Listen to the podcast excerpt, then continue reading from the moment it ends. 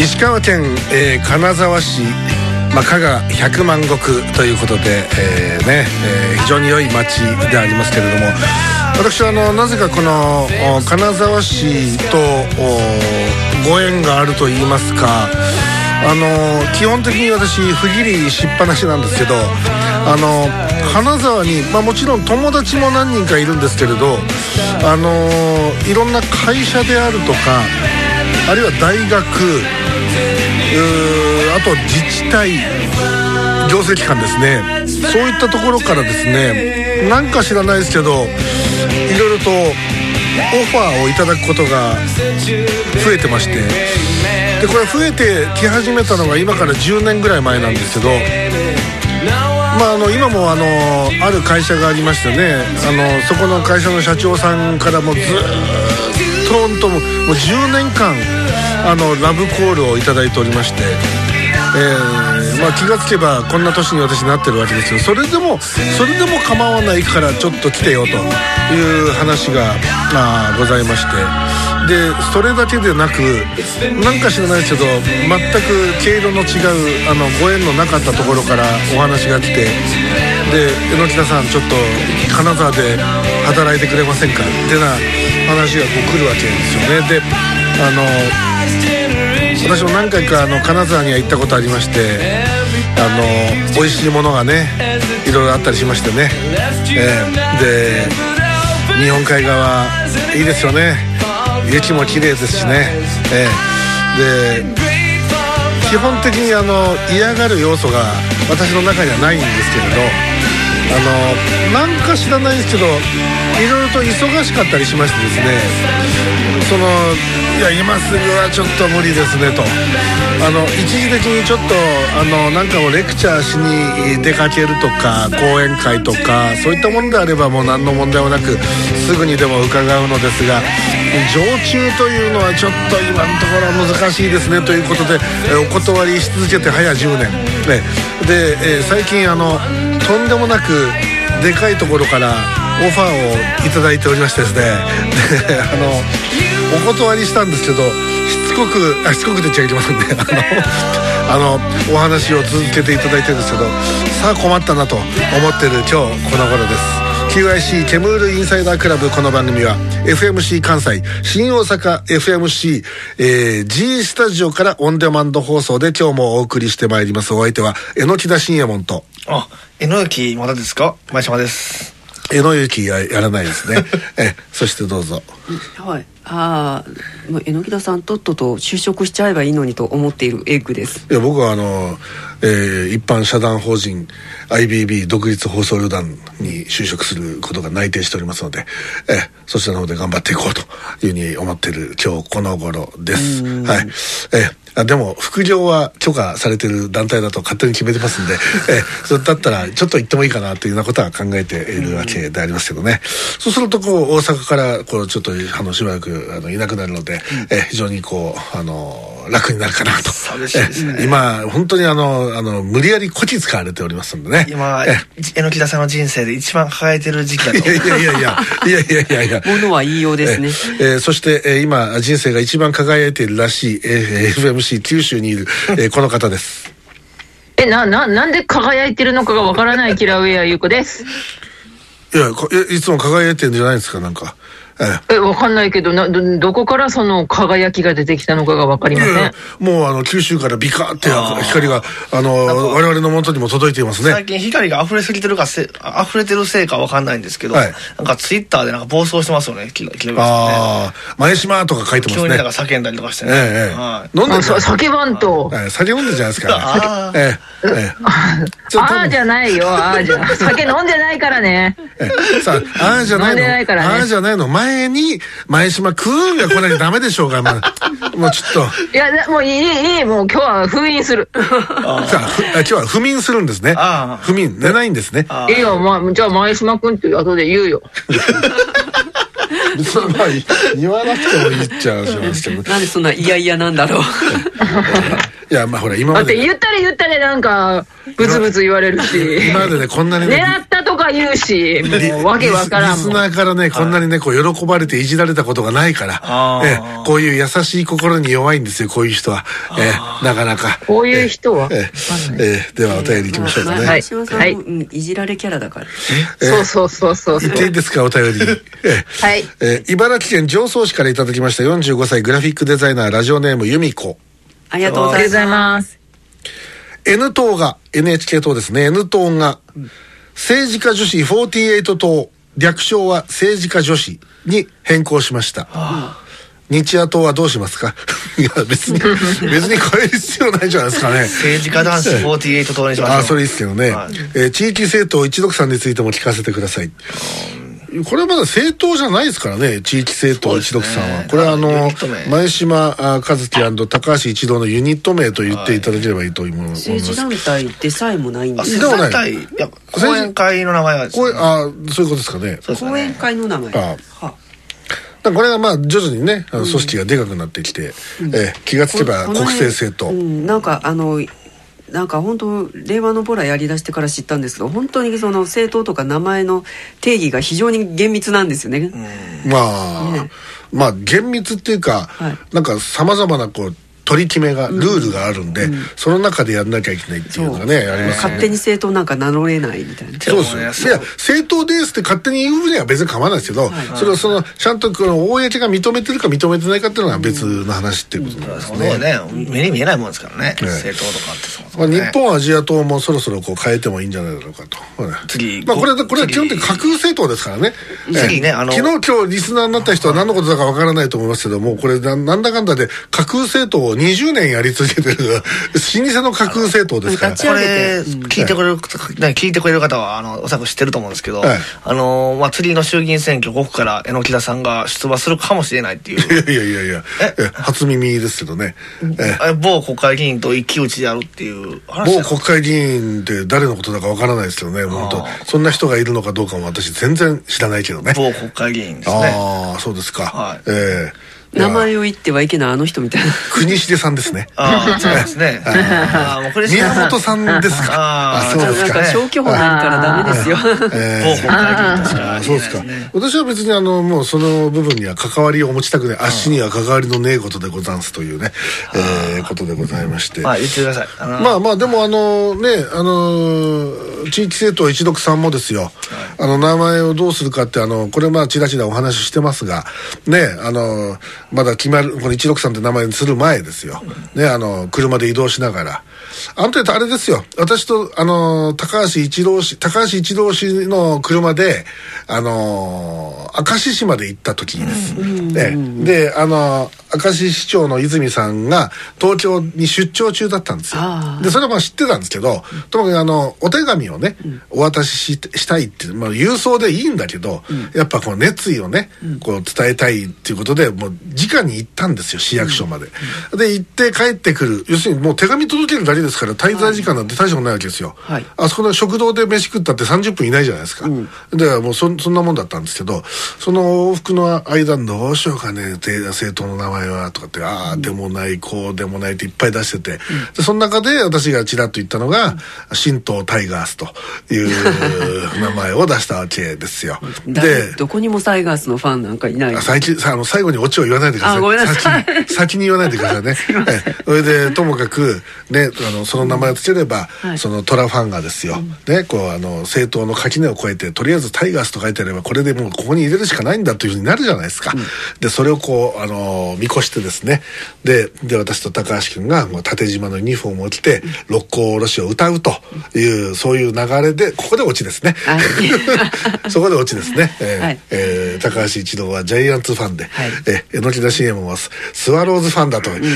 うえーことで、さあどうするんだって無理ねということだったわけです、ここで笑っていただきたかったんですけどね、えーとう面白いですえーあそうですかありがとうござい面ます白いです。ええ今あの日夜党はもうあのこうなったらあの超極右政党という架空政党にしたのが面白いんじゃないかというふうに思いになりましてでもね、もう思いますけど、もう右も左もね、ええやっぱり極ってついたらダメだと思うんですよね。いやこれあのあくまであの架空ですからあーだから一応あの政党名を、はいあの新党核兵器って名前にしてです ねええあのあれええもう一刻も早く日本にあの核兵器を、はいあの導入するということをあの無理やりあの訴えてですね党党勢として当然としてこれ日本国にじゃないんですよ、はいこれ違うんですよあのこの新党学駅がです ね何をあの訴えようかって今までになかった新基軸ですから47都道府県ですか。そういう47都道府県に最低一発ずつ核兵器を撃つって いう、ええ、もう全てのあの県庁所在地に、そのあのだからあれですね核ミサイル をあの県庁の横にミサイルが立ってるわけですよでいつでもあのあの市長の判断で、市長または県知事のあの判断で、ええボタンが押せるっていうそういう全く新しいええあの自分たちのあの、えー都道府県を守るには、自分たちが核武装すべきだという、ね、世界にもこう冠たる核武装国家を作るというむちゃくちゃな、 もうあのなおさら、なんかです ね、47個に国分けた方がいいですね。あね大阪の国とか、和歌山の国とかその場で暴発して日本壊滅みたいなそう ねこれ京都対大阪の内戦が起きるとかね、はいそういうのが面白いですよね。ええ令和の農林の乱意味が分かんないああ、応仁の乱みたいなものが今なんで起きないですかね起きたら楽しかろうね。いやちょっと、ええ何言ってんのか分かんないっす応仁の乱って知ってます知ってますって知るわけないでしょうけどね、はい私だって見たことないですけど、ははいいとんでもなくあれですよすちっちゃい乱なんですよあれはいそうなんですやたら長いっていうイメージはありますけど目の前3メーター先と戦ってたんですよはいあ川挟んであそこ西陣あのー小川が流れてるでしょはいあそこあそこの向こう側とこっち側で喧嘩してたんですよもう基本は、なんでそんな有名だったんですかじゃあ。それでもちろんそこが百貨店で広がっていったからだけど、最初は本当近所同士のやいざこざだぜあれ、あれはもうあの隣であのあの騒音をまき散らす人がいるからうるさいとかって言ってよくご近所トラブルになる時あるじゃないですか、そそれの大きいやつが応仁の乱なんですあの引っ越しおばさんみたいな。そうそうそうあれはまたちょっといろいろあれは、あの、あれですね。いくらぼ布団叩きおばあさんでしょそうそう、あの、はいぼ某、某、あの、宗教団体あ関が係してた嫌んがらですせてね。ええあれはい。は有名ですけどね、ええあとあの今日あのあれですよあのたまたまあの YouTube であの劇場版「銀河鉄道999」を見てたんですけどねお、ーええで違法ですか。いやいや、一応今ね、違法ってやっぱ、あのね、 あの、今、東映動画が、松本零士先生がはい、お亡くなりになったんで、はい1週間無料公開してるんですよあららら高画質で。おーええ川島さそんれで見たことあります杉う村んないです。歌だけしか知らないです。えあのえどっちの方ですかあの「汽車は闇を抜けてそうですね。お題川お題の方ですねの海へ」って知らない知らないですあねこれあのテレビ版の「銀河鉄道999」の主題歌ですおえ佐々木功さんが歌ったやつですおええー映画版のやつはね五大悟があー歌ってる途中香織久美子という人が歌ってるあのあれなんだっけ時間上のところでかかる曲が「何が欲しいというの」もう前島さん見てないからもう全然ついていけないですあ、そうですか。はいトレーダー分岐点、それは、旅する者がもうもう一度ダメダメはダメ必ず通り過ぎるところっていうやつ。ああ、そう、なんかまあ、それ、あで、それを見てて、あの、後半ね、あの、最後のところ、これってすげえなとか、まあ、今、さらながら見返してですよ。はいもう壮大な、あの、夫婦喧嘩と、壮大な母は、母親と娘の喧嘩なんですよね。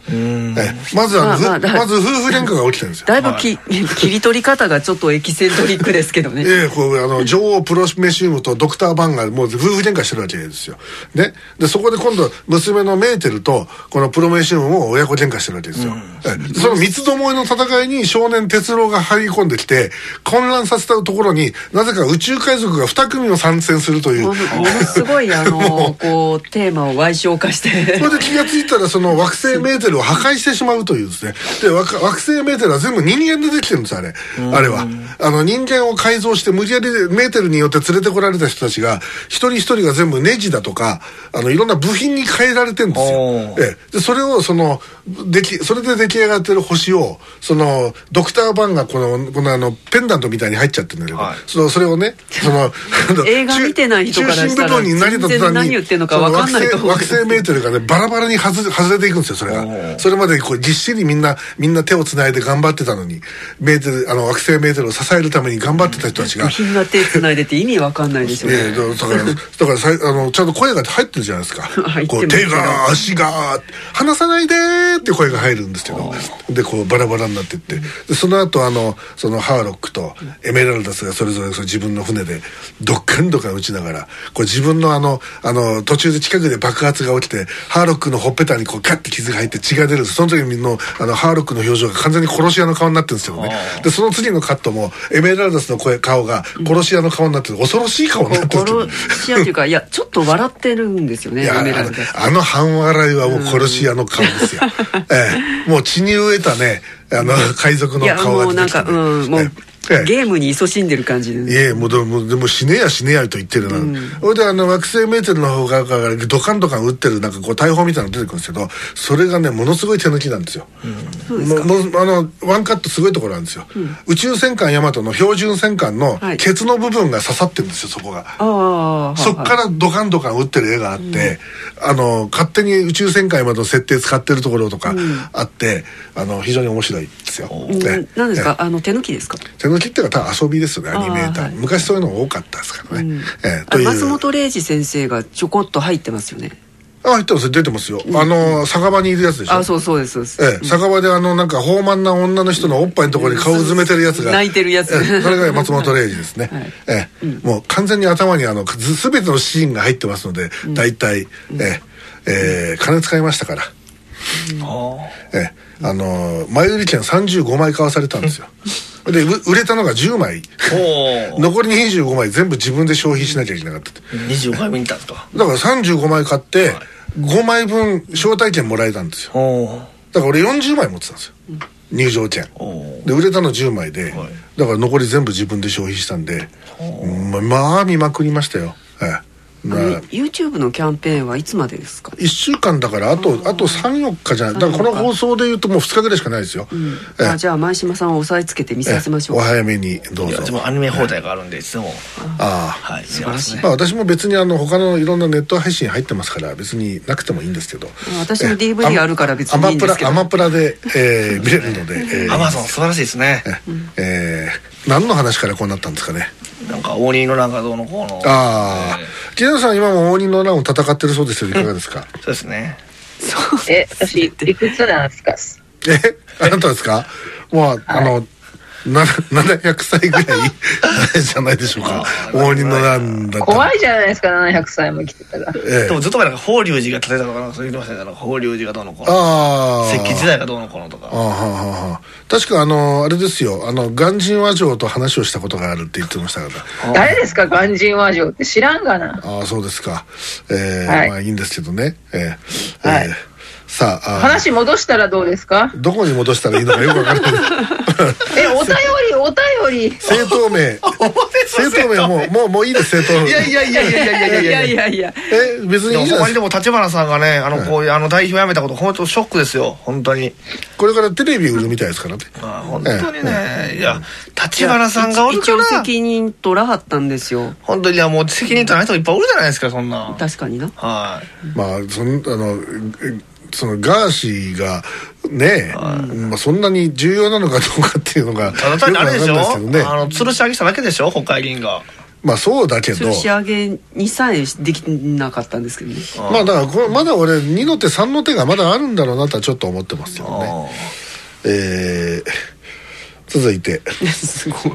新潟県新潟市新潟市からいただきました36歳自称美人受付嬢ラジオネームマドモアゼルミミズあありりががととうござうございいまます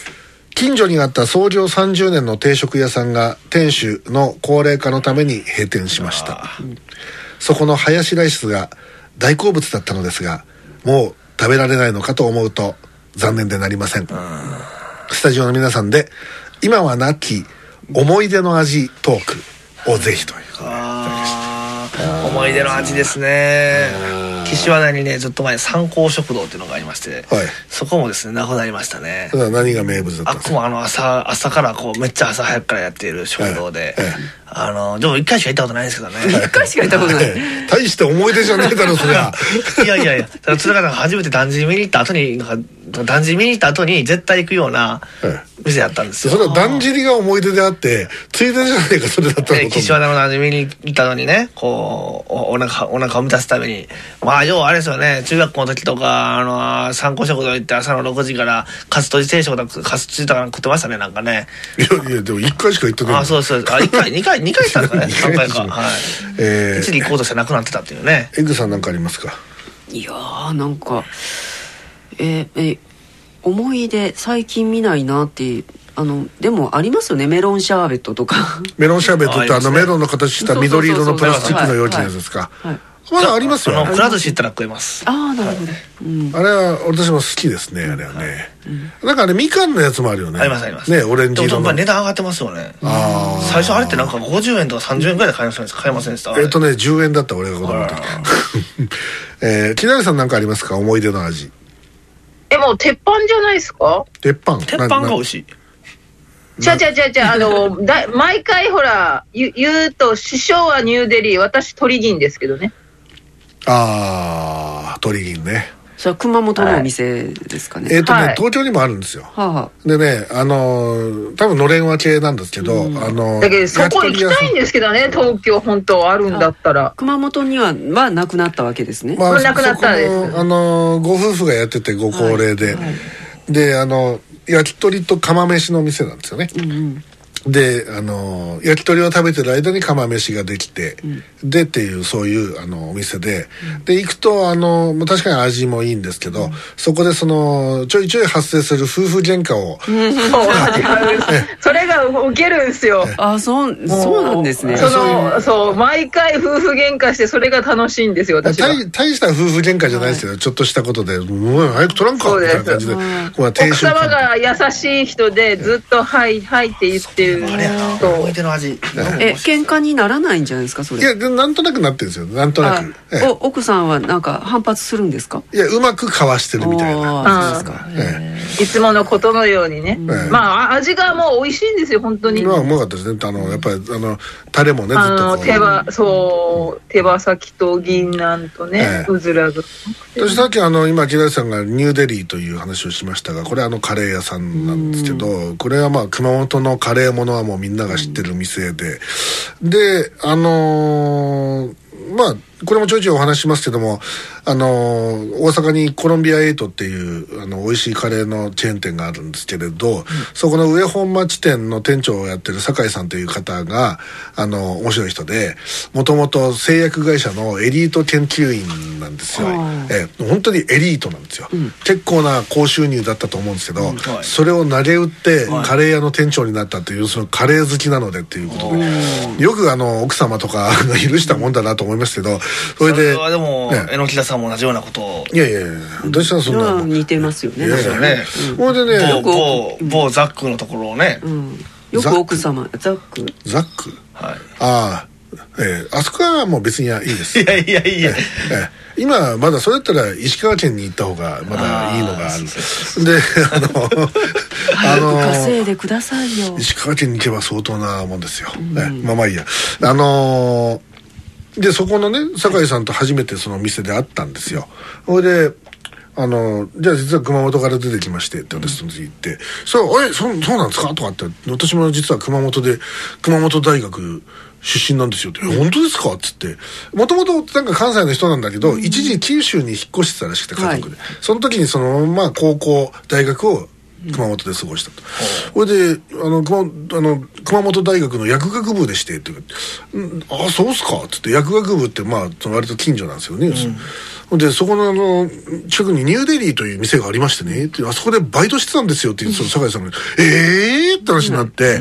それで私なんかもうあれですよ中学の3年生ぐらいから、おっおっさんになるまでずーっとニューデリーで週に1回は食ってましたから、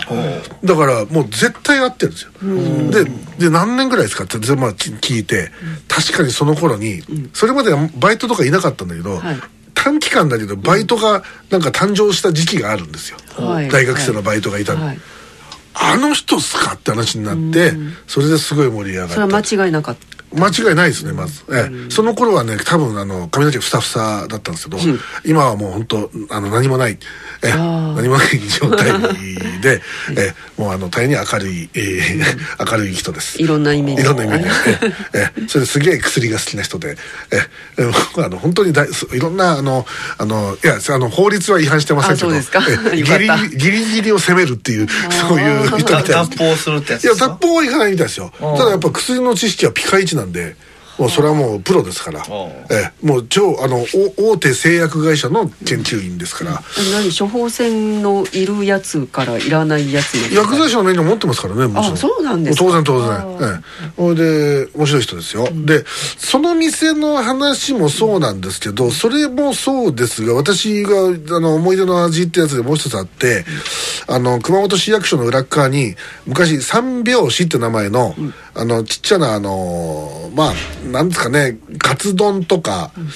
とんかつ定食カツカレーしかないんですよメニューが。ぐらいで大体どれも500円だったんですねああでそれはおばちゃんが一人でやってて時々若いお姉ちゃんがなんか姪っ子みたいなのがなんか年の頃だと16歳ぐらいで、なんか高校生なんだけど高校には行ってない感じの、中学卒業したまあとそこでなんかこう下働き下働きをしてるような子がいて、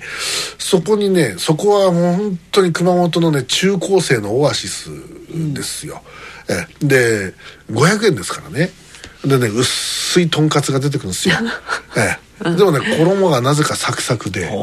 でカレーがちょっと甘口なんですけどなんかねそのカツに非常に合う薄くてサクサクビッグカツですかビッグカツみたいな感じよ見た目はへえだからハムカツみたいな感じ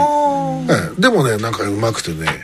でも本当週に1回本当食いたくなってたんで行ってたね、なんかあそう喫茶ワイでもあのハムカツがですね、はいえー食べれるんですけどああそうですか喫茶ワイ行きましょうね木田さん連れてあげてくださいあああれ行ったことないんですか何 がないですよ。あらららら喫茶ワイはこれは行くべきですよこれ行かなきゃいでけもない毎です回行ってね、なんか。実はエねッグさんも行ったこと行けなかならいんですよ、あらあのねあ人情行きましょう行きましょうほんまに人情食堂であっこあっこは本当にねあの今喫茶店なんですけどね、あの、うん定食1000円出せば出てくるもの全てあのおかずからご飯から何も何もかも、おかわり自由とでアイスコーヒーはジョッキ出てきてそれもおかわり自ジョ由ッとキか、はい、うん、そんなにいらんねんけどなもともとその ねあの近くに塾がありましてでその塾生がこうコンビニ弁当ばっかり食べてたと、はいほんでこうしかも量も少ないと、うんうで栄養バランスも偏ってるから、こう美味しいものをお腹いっぱい食べてほしいと、っていうのでこういうあの大盛りっていうかその人情食堂が始まったわけですよ、うんうんこれは本当にあのこういう文化っていうのはね大事にしなきゃいけないと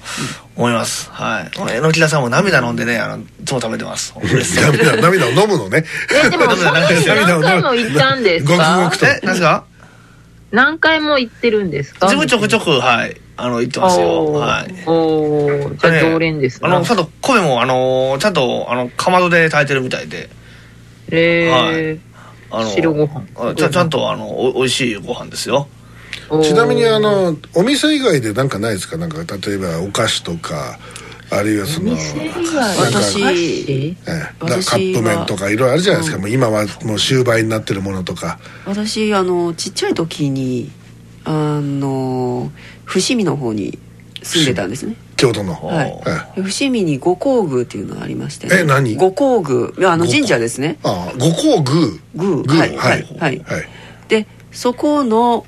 あの神社の道挟んだ向かいに、うんみたらし団子屋がありみましてたらし団子、うんええそこのみたらし団子が美味しかったんですけど今も多分今もやってないんじゃないかなと思うんですけど、ああみたらしが、はい、えちょっとねあの、ええ普通のまん丸なのがついてるんじゃなくて、ええこうなんかこうあのぶつ切りしたようなええあのやつなんですよ一粒一粒がああまん丸くなくて、ええでそれがえ角切りのような感じになってるんですかえっ、と俵型こうみたいこうこうあいや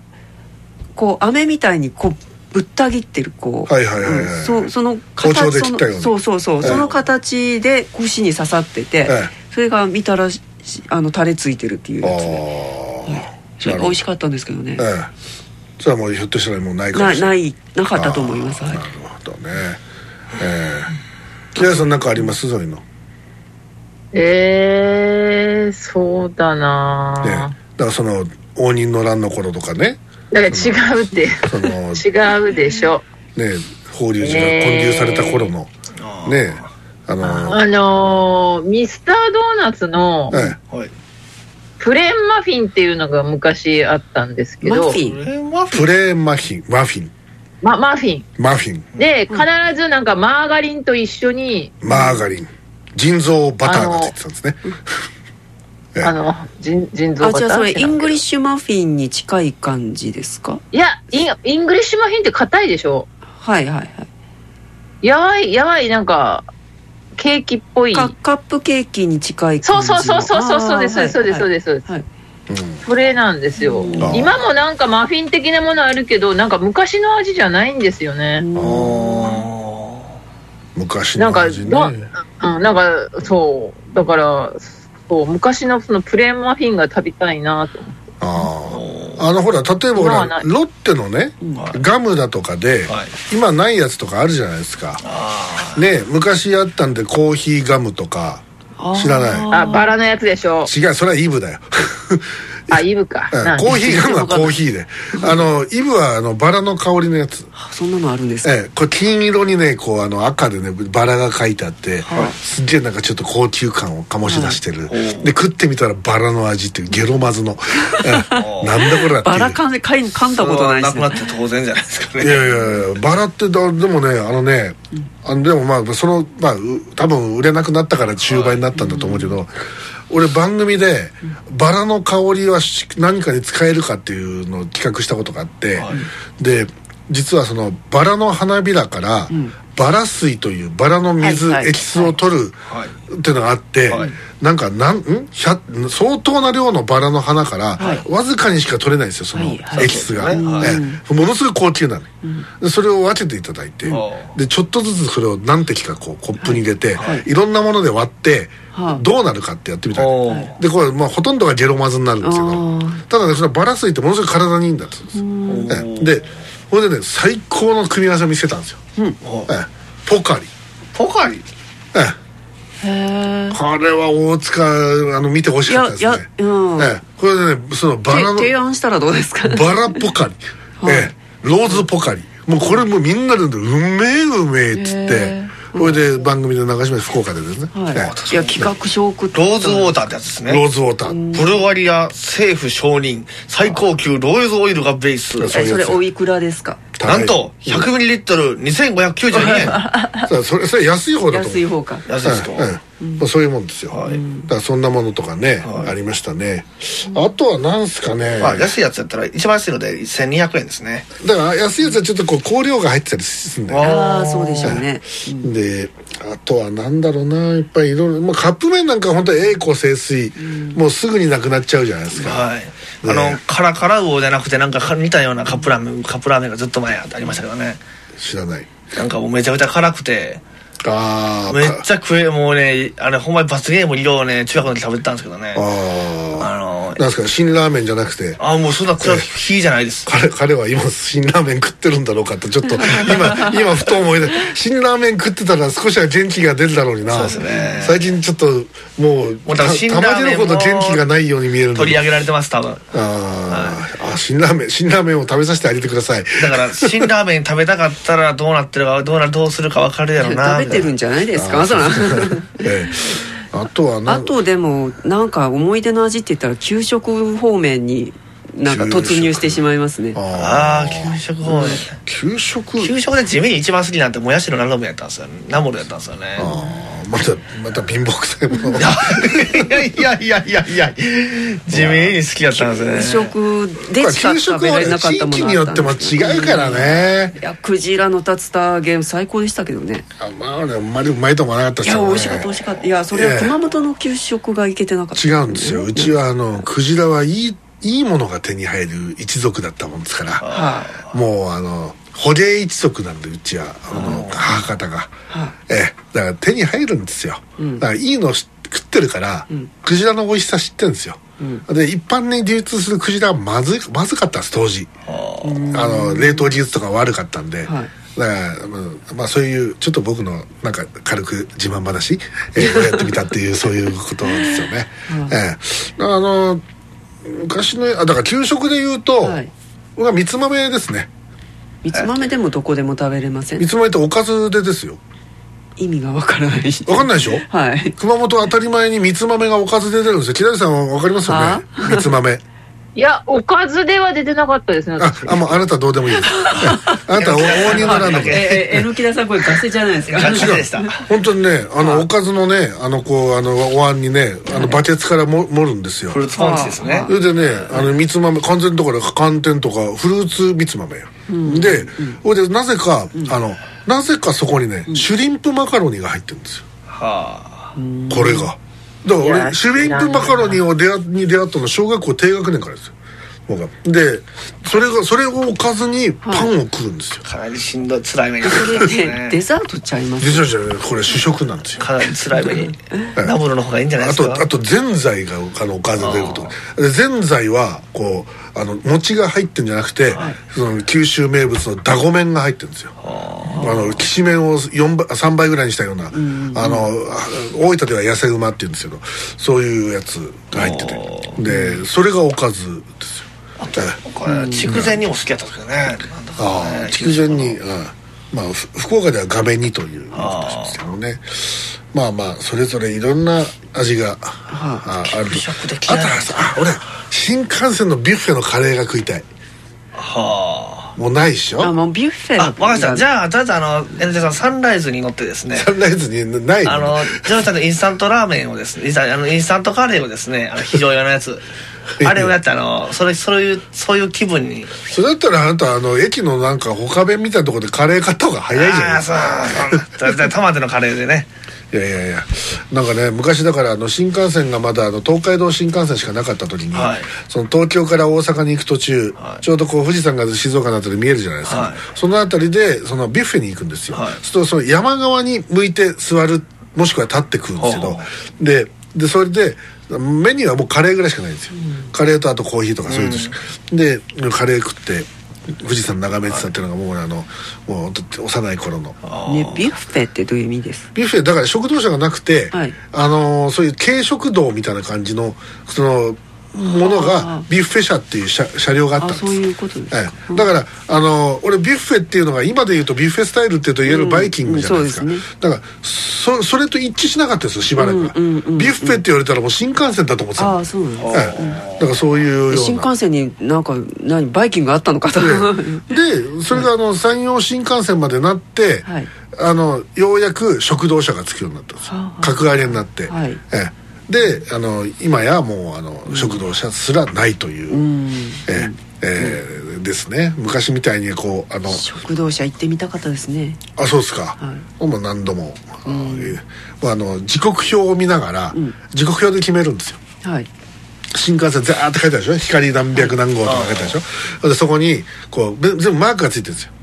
で何何どこが入ってるかその、はい旅のレストラン日本食堂とか都ホテルとかあー帝国ホテルとかほあ業者が大違うんですね違うんですよ、はいもちろん料金も違うしメニューも違うんですけど、どうしようかなってでべ旅のレストラン日本食堂でもいいやみたいな時もあるけど、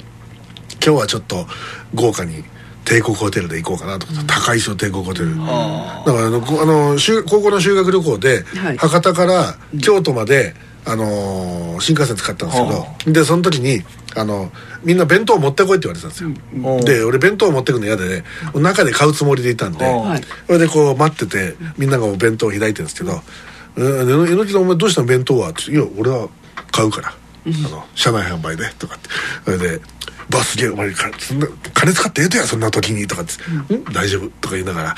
それでそれでこうあのあのは売り子さんが来るでしょうはい。それで「サンドイッチはいかがですか?」って言ってあお姉さんサンドイッチください」って言ってそれが帝国ホテルのやつだったんですよほうもう1000円するわけですよ当時、俺がこねもう今からだってもう30年以上前ですよ、ねえー、40年近く前ですよ、ねうんうんいやサバ読んでんなと思いましたけどうわうわさっけーとか思って、はいでこう開けたら確かにちょっとこ高級な感じのするカツサンドなんだけど、全然量が少ないわけですよ、はいはいはいうひゃー少ねーと思ってこれこれで1000円かとか思って、で隣の席の仲間とかうやいやうやいやと指さして笑ってるわけですよ、そして今度次の売り子さんが来るわけですよ、 はいはいで今度は普通のあのあの車内販売のはい人で、はいでと向こう側のお姉ちゃんが、はいあの同じクラスの、はいその子もなんか、あの「ください」っつってそしたら600円ですとかっつってで でもこれちょっと見に行ったら全然いいんですよ それ帝国ホテル帝国ホテル名っていうね、だからそういうそういうのがこう選べて楽しかったんいいでですすねよ選択ね肢あるといいですねもうだからもうねい今では考えられないですよ次から次へと来るから車内販売が56人乗ってたんですから常にそれでこうだからそのう手を変え品を変えいろんなものを売りに来るわけですよ、特に夕方とか今度あのビールとか酒を今度売り始めて、あの何がすごいってそのベテランがやるんだけどもうあのワゴンじゃなくて、はいトレイなのはあえ大丈夫なんですかトレイの上に、はいこうあのちっちゃなカップが入ってて中に氷が入ってて、はいであのもう一つなんか別ななんかこう入れ物をか肩掛けのなんか持ってて、そこにあのサントリーオールドが入ってるんですよ、あのミニチュアボトルが、で何を売りに来てるか別に水割りを売りに来てるわけ そのカップには水がちょっとだけ入要ってるはあんな揺れる 車内でそうやりますよねでもまあ新幹線はまあまあ安定してますからねああそうですかでそれでその「水割りいいですか?」っていう言い方して「水割りいいですか?」って言いながら何が水割りがいいんだってよくないとか言って言いたくなるんだけどそういうのをこう売りに来るというのをこう何度も見ましたその後今度は「カスタードプリンはいかがですか?」とおか「アイスクリームはいかがですアか?」イとスかクリームは好きで食べますねあのカチカチのやつね、はいいやあのそれが来るわけですよ次から次へと来ますからね、ええ木下さんはあれですよねあのー車内販売の足を止めてトイレの前でこうボコボコにしてあの金品を奪ったりしてたって聞いてますけどいや、あの、何もないですけど、あの、霧の浮き、うなんか霧の浮き、浮き舟ってチョコレートなかったでしたっけありますよあのふにゃふにゃって曲がってるやつあるなんかあの、中が空気の、中が空気の空気がいっぱい入ってる。それがどうしたんですか